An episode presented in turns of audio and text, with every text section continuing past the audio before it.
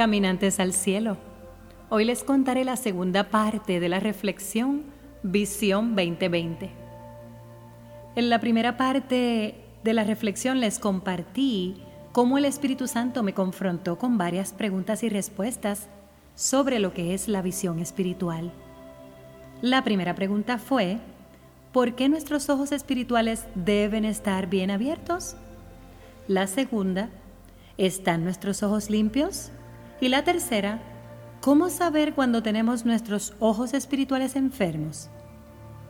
He aquí las siguientes preguntas que me hicieron combatir y prevenir las enfermedades de la visión espiritual.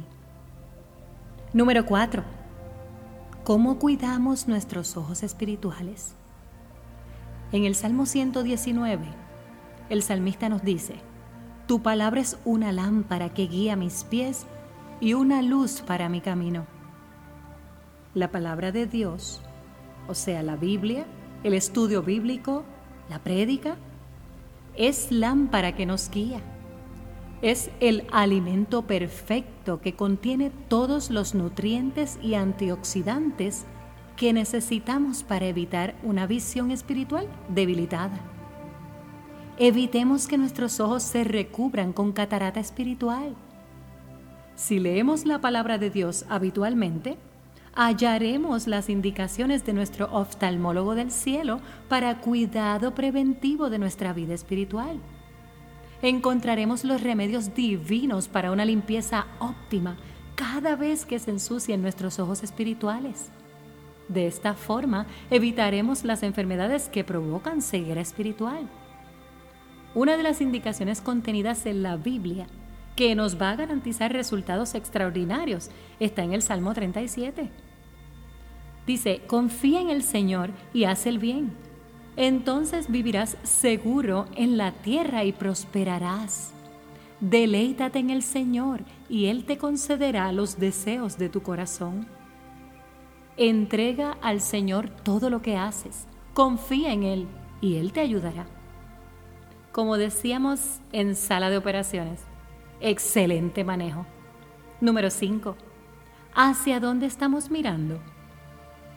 Ezequías lo expresó hermosamente en el Salmo 123. Dice, levanto mis ojos a ti, oh Dios, entronizado en el cielo. Seguimos buscando la misericordia del Señor nuestro Dios así como los sirvientes fijan los ojos en su amo y la esclava observa a su ama, atenta al más mínimo gesto. No desviemos nuestra mirada de nuestro norte. Si estamos atentos al Espíritu de Dios, quien nos acompaña, reconoceremos su luz, sus señales y veremos hasta sus mínimos movimientos evitando así tropiezos innecesarios en este difícil camino que se llama vida. Recordemos lo que dice el Salmo 37. Cuando a Dios le agrada la conducta de un hombre, lo ayuda a mantenerse firme. Tal vez tenga tropiezos, pero no llegará a fracasar, porque Dios le dará su apoyo. No podemos desenfocarnos. Como dice el Salmo 121, a las montañas levanto mis ojos. ¿De dónde ha de venir mi ayuda? Mi ayuda proviene del Señor, creador del cielo y de la tierra. Número 6. Podemos ver la luz de Cristo. En Primera de Juan 1, versículo 7 nos dice, Pero si vivimos en la luz, así como Dios vive en la luz, nos mantendremos unidos como hermanos y Dios perdonará nuestros pecados por medio de la sangre de su Hijo Jesús. Cuando el amor, la misericordia, la paciencia, la humildad, la bondad, la fe y el dominio propio son nuestro filtro para vernos y para ver a los demás, estamos viendo y viviendo bajo la luz de Cristo.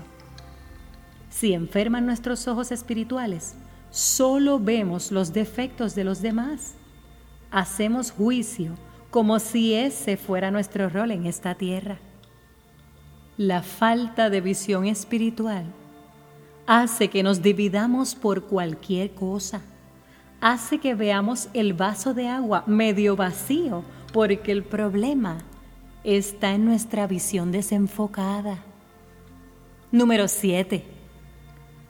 ¿Cómo tener agudeza visual 2020? Si queremos ver a Dios con claridad, no perdamos el tiempo comprando espejuelos de lectura sin receta. Esto es teorías inventadas, tendencias y postulados sin fundamento bíblico. Sanemos la ceguera espiritual, no desperdiciemos nuestro esfuerzo poniéndonos gafas con filtros de apariencia para ocultar nuestra infección de los ojos espirituales. Coloquemos a Jesús primero en nuestras vidas para que caminemos alumbrados sin caernos ni golpearnos a causa de las circunstancias difíciles de la vida. Si Él nos alumbra, veremos cuál es la verdadera y adecuada solución a nuestros problemas.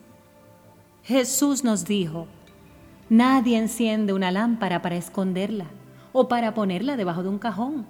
Todo lo contrario, se pone en un lugar alto para que alumbre a todos los que entran en la casa. Haciendo cambios en nuestra forma de vivir y de pensar, aceptando las indicaciones del oftalmólogo del cielo y alimentándonos con su palabra adecuadamente, es la única forma de tener visión espiritual 2020.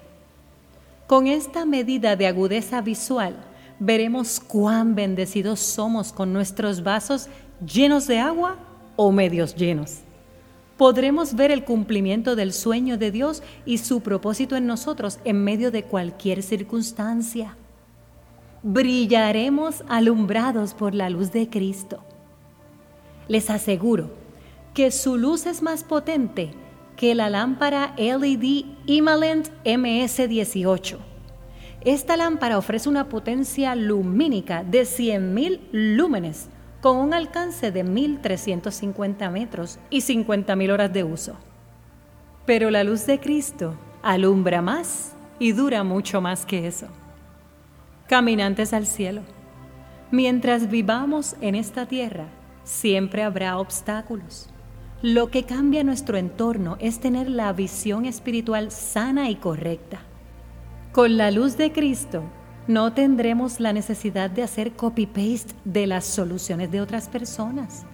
No tendremos que buscar bypass para acortar las situaciones desfavorables.